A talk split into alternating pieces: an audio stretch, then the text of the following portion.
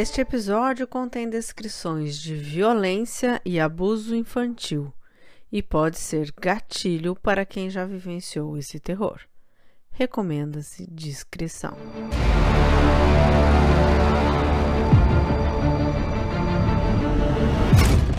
Em 16 de março de 1984, na cidade de Baton Rouge, um homem chamado Leon Gary Plochet fez algo completamente inimaginável.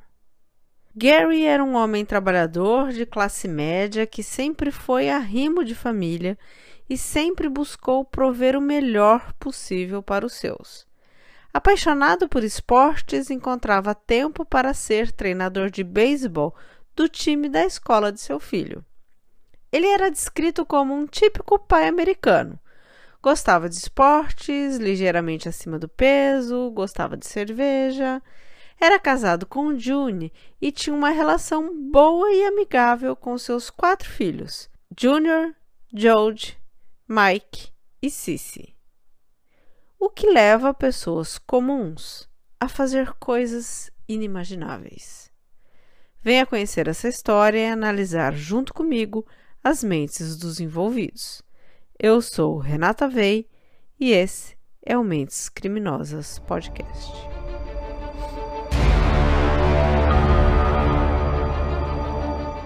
Gary e June eram pais amorosos e criaram os quatro filhos na capital da Louisiana, Baton Rouge, uma cidade média de pouco mais de 200 mil habitantes, e que nos anos 80 tinha mais de 30% de sua população vivendo abaixo da linha da pobreza. Gary possuía um bom emprego e queria prover o máximo para seus filhos, também em termos de oportunidade, ficando sempre atento aos talentos e preferências das crianças para as incentivar a perseguir seus sonhos. Então, quando o filho Jode, de 9 anos, começou a mostrar interesse por esportes, Gary fez o possível para estimulá-lo. George praticou futebol e beisebol e adorava. Já o irmão Mike não estava tão encantado por nenhum esporte, mas a família queria que todos praticassem algum tipo de atividade física. Foi então que acabaram se deparando com um folder de um anúncio de aulas de karatê. June, a mãe das crianças, achou que o filho mais novo poderia se interessar pelas artes marciais. Vamos lembrar que na década de 80 o karatê estava em alta nos Estados Unidos. Até o filme Karate Kid foi lançado justamente porque os americanos estavam se apaixonando por esse esporte. George quis acompanhar o irmão na aula teste e também gostou. O casal então matriculou os dois filhos. Mas quando foram para a segunda aula, o professor não apareceu. Ele pegou o dinheiro da matrícula e fugiu, mas passou os nomes dos alunos que tinham se matriculado para outro professor de artes marciais da cidade, o Jeff Ducé. Jeff Ducé tinha 22 anos quando começou a dar aulas de karatê. Voltemos ao contexto de ser uma cidade com muita gente abaixo da linha da pobreza. Esse era o único trabalho que Jeff conseguiu. E ele se agarrou a esse trabalho com toda a sua paixão, chegando a morar na escola. E a sua dedicação às artes marciais foi além de ensinar golpes de karatê aos alunos. Ele estimulava os alunos, especialmente os irmãos Plochet, a praticarem o karatê e se entusiasmava com a paixão dos meninos pela arte marcial. Logo incentivou-os a participarem de competições que os obrigaria a treinar sempre mais, mas também daria a oportunidade de viajarem para competir em cidades vizinhas. Só que, junto com mais tempo de treino, as crianças também ganhavam a amizade e o carinho do treinador e até convites para assistirem filmes na casa escola dele. Na primeira vez que Jeff convidou os meninos para um filme, a mãe, June, reagiu com preocupação. Como ela tinha um irmão que trabalhava na polícia, ela pediu a ele que investigasse o nome e o passado criminal de Jeff Ducey. Os meninos insistiam brigando com a mãe, dizendo que ela estava sendo paranoica, e a mãe disse que não estava disposta a deixar os filhos ficarem na casa de adultos à noite. Mas aí o irmão dela disse que Jeff tinha apenas algumas multas de trânsito e nada mais. Além dos convites para as noites de filmes, Jeff também passou a dar carona para os meninos até a casa deles. Jodie adorava passar o tempo com seu professor. Os meninos confiavam nele e logo os pais também passaram a confiar nele. Ele era uma referência para os meninos, os ajudava no esporte e nas caronas, e então os pais decidiram se aproximar mais dele, passaram a convidá-lo para jantar na casa deles de vez em quando. Ele passou a frequentar tanto a casa dos Prochet que até tomar banho lá ele tomava às vezes. Mas nesse tempo, o casamento de Gary e June passou a não ir tão bem. E em julho de 1983, eles se separaram. Enquanto o casal se adaptava à vida separados, os meninos encontravam em Jeff o apoio e consolo para esse momento doloroso da vida deles. E George passou a se destacar mais e mais no karatê e a ir em mais competições fora da cidade. Ocasião em que ia sem o irmão, porque Mike não competia tanto quanto George. E Jeff passou a frequentar ainda mais a casa dos meninos, que agora estavam morando com a mãe, com a June. Gary começou a desconfiar que Jeff estava se aproximando por causa da June. Para piorar, Jeff passou a telefonar para o trabalho de Gary, dizendo que ele estava dirigindo de maneira perigosa, que talvez estivesse dirigindo embriagado. Jeff disfarçava a voz nas ligações, mas Gary conseguiu reconhecer. E isso só confirmava as suspeitas de Gary de que Jeff queria afastá-lo para poder seduzir June. Mas acontece que Gary estava mesmo tendo problemas com bebidas. Na manhã de 19 de fevereiro de 1984, Jeff apareceu na porta da casa de June pedindo para levar Jodie para ajudá-lo num trabalho de instalação de tapetes que seu irmão fazia. O plano era que eles iriam buscar um tapete e levar lá para o irmão que os estavam esperando para então poder começar o serviço e ele também pediu o carro de June emprestado e disse que estariam de volta em 15 minutos. June emprestou o carro, George foi com Jeff. Passaram-se 15 minutos e eles não voltaram. Passou uma hora e eles não voltaram. A noite chegou e eles não voltaram. June confiava em Jeff, mas ficou muito preocupada. E começou a telefonar para todo mundo que conhecia. Até encontrou o telefone da mãe de Jeff, que morava numa cidade a três horas de carro de distância de Baton Rouge. E a mãe de Jeff confirmou que ambos estavam lá e que passariam a noite lá e estariam de volta a Baton Rouge no dia seguinte. Mas eles não voltaram. Acontece que Jeff foi até a casa da mãe para pegar dinheiro e a identidade do irmão dele. Daí ele comprou passagens de ônibus para ele e George irem à Califórnia e usou a identidade do irmão para se disfarçar. Jeff disse à mãe dele e ao George que ele estava devendo 15 mil dólares a outro cara, precisava se esconder até conseguir o dinheiro. Mas ele disse para a mãe que levaria George de volta no dia seguinte e então fugiria. Mas não foi o que ele fez. No dia seguinte, uma terça-feira, ele foi com George de ônibus para a Califórnia. George conta que teve medo, se sentia desesperado, mas confiava em Jeff e continuou seguindo o professor amigo. Na mesma terça-feira, enquanto eles fugiram, a polícia foi até a casa da mãe de Jeff, mas chegou tarde demais. Passou uma semana e June e Gary e os irmãos não tinham mais notícias de Jode ou Jeff. Mas aí Jeff deixou que Jode telefonasse para a mãe para dizer-lhe que estava bem. Passaram-se mais alguns dias, Jeff foi ficando sem dinheiro e aí ele próprio telefonou para June. Ele a ameaçou e pediu que ela o encontrasse em Nova York e levasse o dinheiro para eles, ou ela não veria mais o filho vivo de novo. Jodie diz acreditar que Jeff só falou de encontrar June em Nova York para despistá-la de onde eles estavam. O encontro e a entrega do dinheiro não aconteceriam. A polícia decidiu grampear o telefone de June, de maneira que eles poderiam então rastrear de onde estariam vindo as chamadas. Depois de dez dias desaparecido, Jode teve a permissão de Jeff para ligar para June de novo.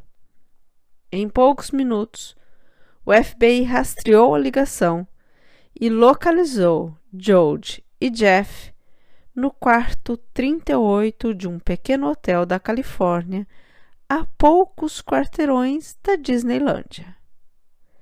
A família de Jode estava muito angustiada, eles não conseguiam entender o porquê Jeff tinha sequestrado Jode.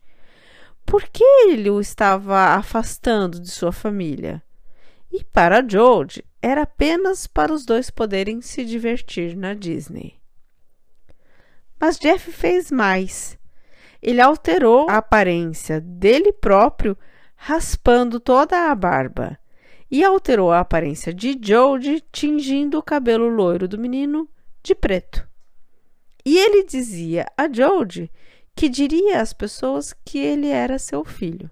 A polícia agora tinha a localização dos dois e numa operação de resgate, eles entraram no quarto do hotel, prenderam Jeff e levaram Jodie a um hospital.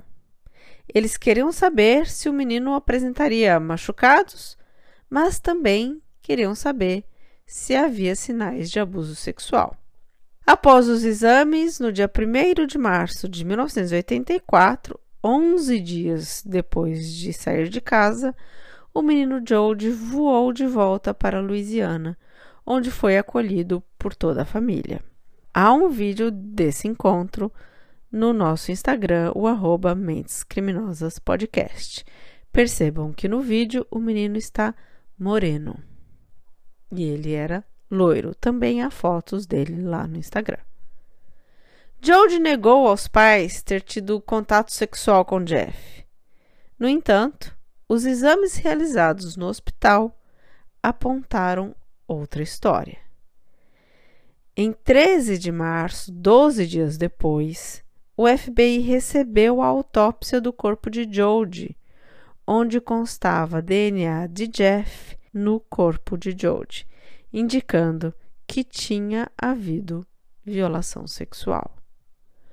Os policiais deram a notícia aos pais de Jodie, que ficaram perplexos e sem chão.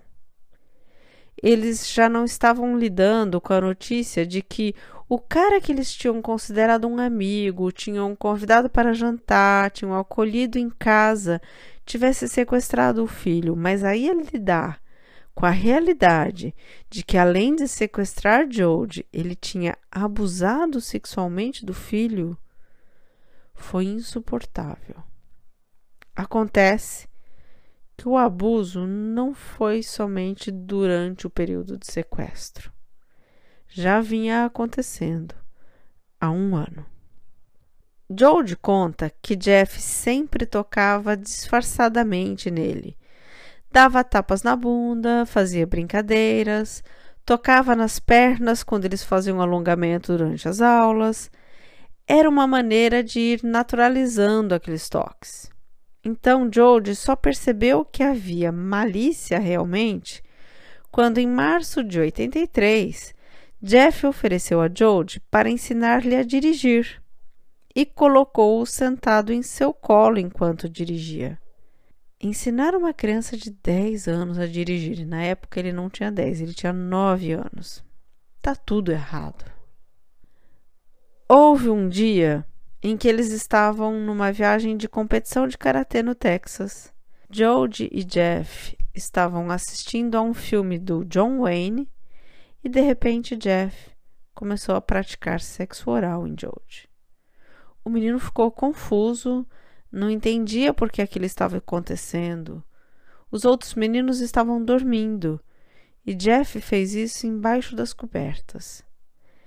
Essa prática continuou por um mês e depois Jeff passou para a penetração. Ele fazia sexo oral no menino e depois o estuprava. E fez isso quase todos os dias, às vezes mais de uma vez por dia.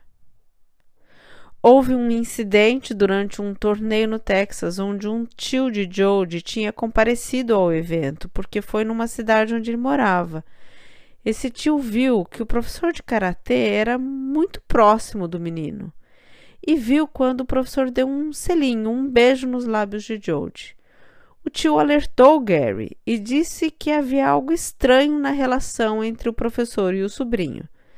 Mas Gary conhecia e confiava em Jeff e não se alertou para o problema. Para George era ruim quando o professor o abusava, mas ele achava que o cara era um bom professor, engraçado, legal com ele, e principalmente George adorava as competições e não queria se afastar do karatê.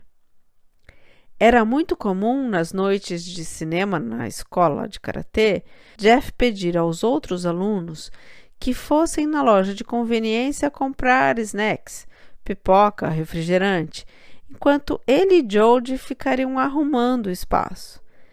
E nesse tempo, o abuso acontecia.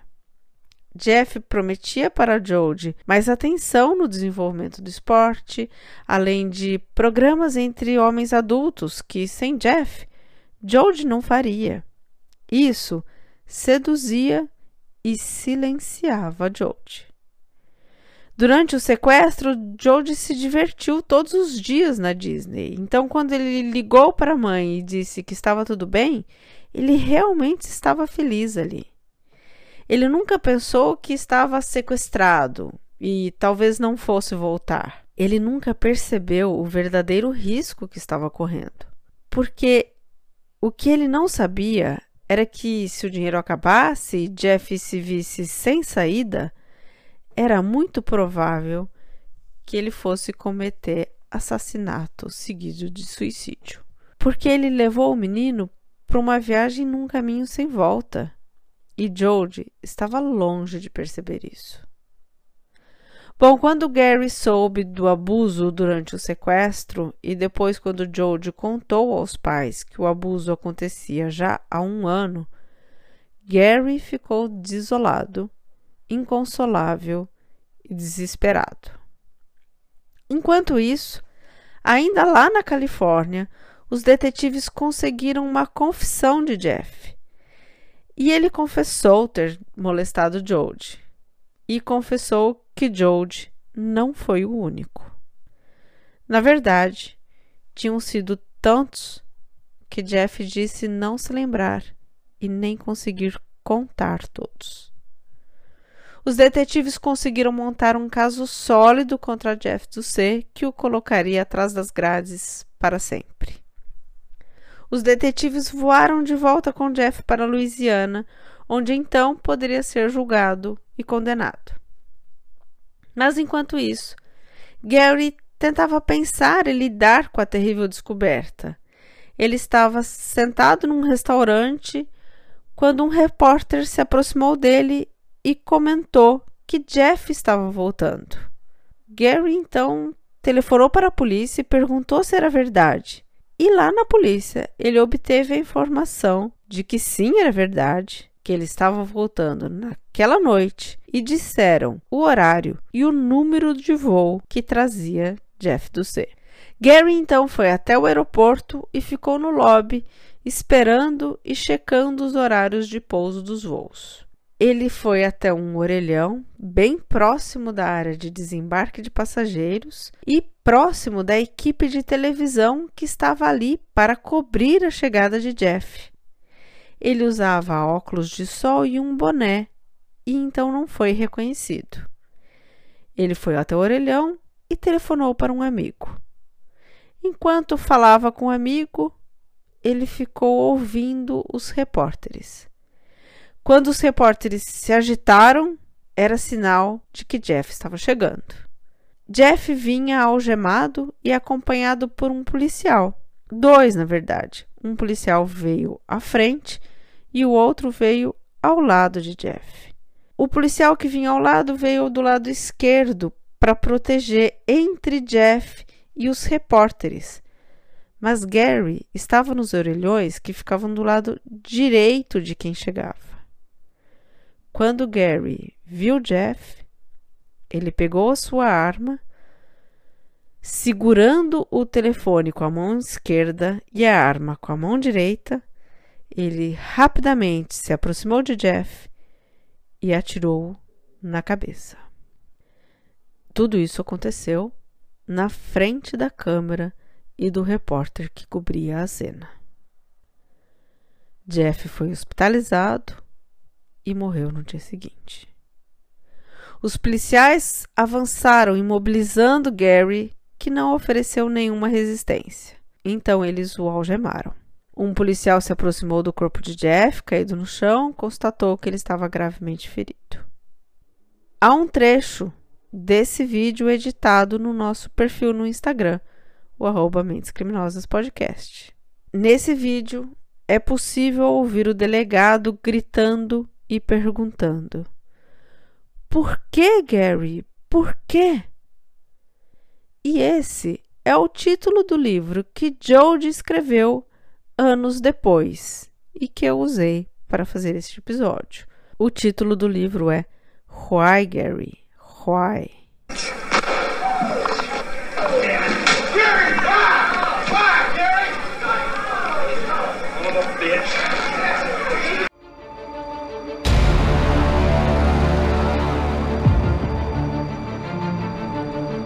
Vamos para a análise, vamos entender esse porquê.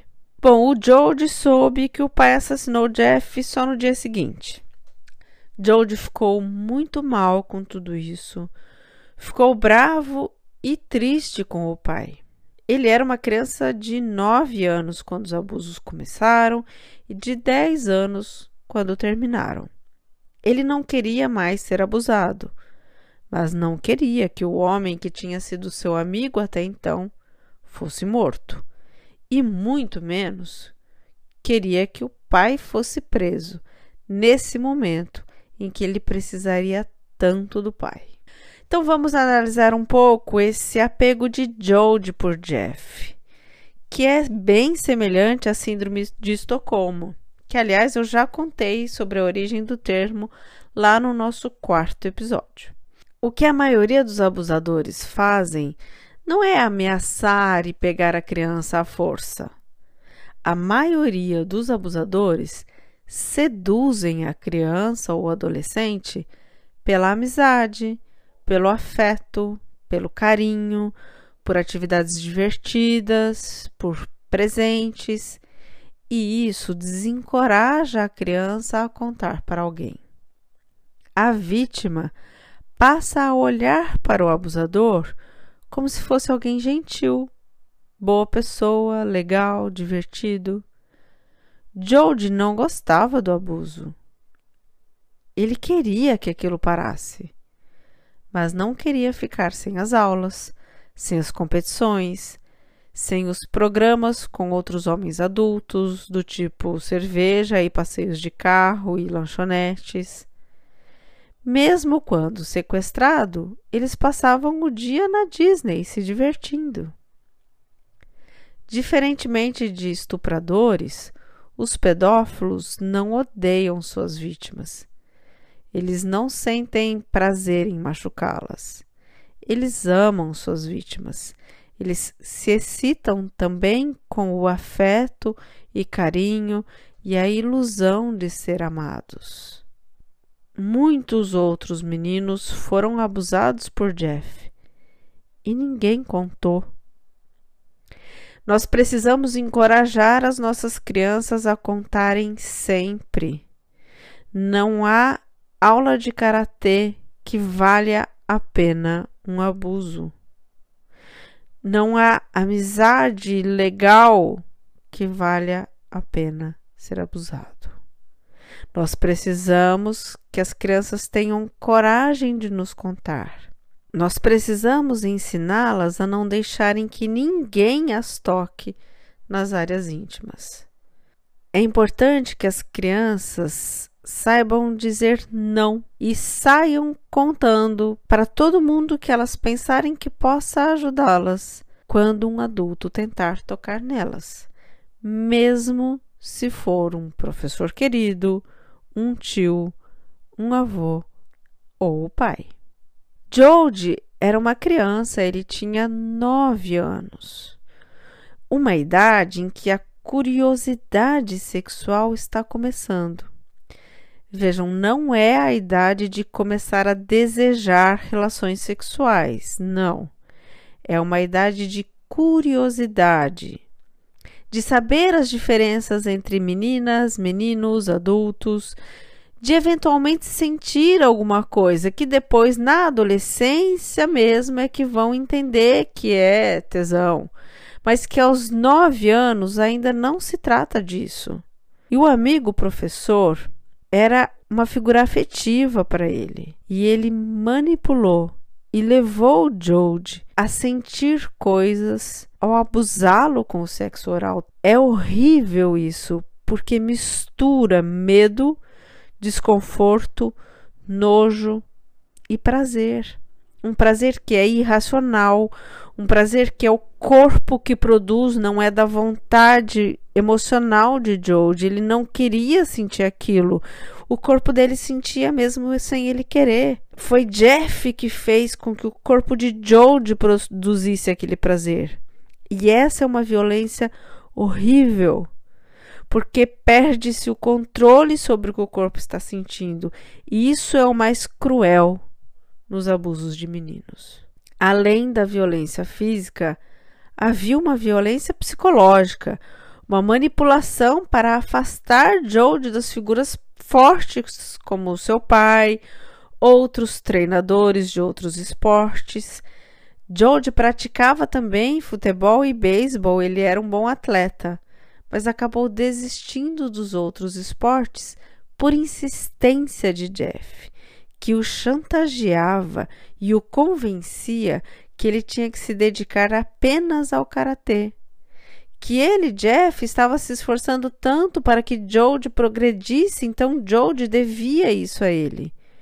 E Jode desistiu do futebol e do beisebol. Ele disse aos pais que era porque não queria mais, mas não era verdade. Ele gostava muito de futebol e beisebol, mas ele não queria desagradar ao Jeff. E esse é mais um sinal para aprendermos. Quando uma criança que gostava muito de praticar vários esportes começa a desistir de tudo, tem algo errado aí. Claro que pode ser muitos os motivos, mas é sempre bom nos aproximarmos ainda mais dessas crianças, conquistar sua confiança para que ela conte para nós o que de fato está acontecendo quando Jode já tinha 18 anos. Ele e seu pai foram a um programa de televisão contar a história deles. E ao saírem, receberam uma ligação de um delegado. O mesmo delegado que gritou: Why, Gary? Why? E então, esse delegado contou que um pastor pedófilo tinha acabado de ser preso, acusado de abusar duas crianças. Acontece que as crianças viram a entrevista de Jodie e Gary na televisão e tiveram então a coragem de ligar para a polícia e denunciar o pastor. Esse fato deu coragem a Jodie para contar mais amplamente sua história e então ele escreveu o livro Why Gary? Why? Vamos para a análise de Gary. O que aconteceu com Gary? Por que Gary? ele não conseguiu lidar com a própria culpa de não ter percebido os sinais antes, de não ter pensado que não, não é normal, não é nada normal um adulto estar tanto tempo com uma criança de 10 anos, não é normal um adulto assistir filmes com alunos de 10 anos, nem com alunos nenhum. O tio tinha avisado e Gary não pensou que fosse possível. Essa culpa o corroeu. Corroeu durante todos os dias do sequestro e corroeu ainda mais fundo quando toda a verdade veio à tona. E tudo se transformou em ódio e desejo cego de vingança. Gary foi sentenciado a cinco anos em liberdade condicional e 300 horas de serviços comunitários. Gary nunca se arrependeu de seus atos. Quando Jody estava sob a influência e domínio de Jeff, ele ficou afastado do pai. Primeiro, porque houve a separação do pai e da mãe. Segundo, porque Jeff fazia de tudo para afastá-los. Ele criticava Gary o tempo todo para Jody e até discursos de ciúmes do tipo você ama mais seu pai do que eu, ele fazia. E, gente, vamos lembrar, Jodie tinha apenas nove anos. Depois que Gary assassinou Jeff, Jodie teve muita dificuldade para perdoar o pai. Ele sentiu que o pai não se importou com seus sentimentos, não se importou se Jodie se sentiria culpado pelo ato terrível do pai, por ter o pai na prisão. Foi só quando Jody já era adulto, já tinha sido muito apoiado por toda a família, amigos e comunidade, depois de descobrir que havia outros meninos, é que ele começou a entender o terror que se apossou do seu pai e conseguiu perdoá-lo. E tiveram então uma boa relação de pai e filho, mas que durou pouco. Em 2014, aos 68 anos, Gary teve um derrame e faleceu. Se você está pensando que se você fosse pai, você teria feito a mesma coisa que Gary, repense. Não é uma boa solução. O mais importante é que a criança se desenvolva, se empodere e ela possa um dia encarar o agressor, enfrentá-lo e dizer: Você arruinou minha vida, você me molestou e eu nunca vou te perdoar por isso. Essa vingança tem que ser da criança. Quando o pai atravessa e ele se vinga em nome da criança, ele não dá a chance da criança se curar. Para a criança foi pior, porque demorou muito para entender que aquilo que o Jeff fez era imperdoável e demorou muito para conseguir lidar com a culpa de ter um amigo morto e um pai preso. Quando foi possível para o Jode, sobrou pouco tempo de convívio com o pai. Então, por favor, repensem. Eu entendo que é fácil a gente pensar, justiceiro, tinha que matar mesmo, mas não, essa não é a melhor solução. Se ele tivesse sido preso, muito possivelmente muitas outras crianças apareceriam também denunciando. Muita gente sairia curada desse processo. A morte do agressor impossibilitou essa cura e atrapalhou a cura do próprio Jode. Bom, chegamos ao fim desse episódio bastante difícil. Se você gostou dele e acha importante que mais gente saiba sobre abuso infantil e como podemos proteger os nossos filhos, compartilhe para que chegue a essas pessoas. Se você tiver dúvidas sobre como conversar com seu filho sobre esses assuntos ou sobre os sinais que podem te ajudar a perceber o perigo de abuso, não hesite em nos escrever. Teremos prazer em ajudar você. Você também pode ajudar esse podcast a crescer, divulgando ou doando qualquer quantia em dinheiro que você puder pela chave Pix mentescriminosaspodcast@gmail.com. Envie para a gente seus comentários, suas críticas, dúvidas e sugestões pelo Facebook ou Instagram arroba ou pelo e-mail mentescriminosaspodcast arroba gmail.com. Um abraço e até o próximo.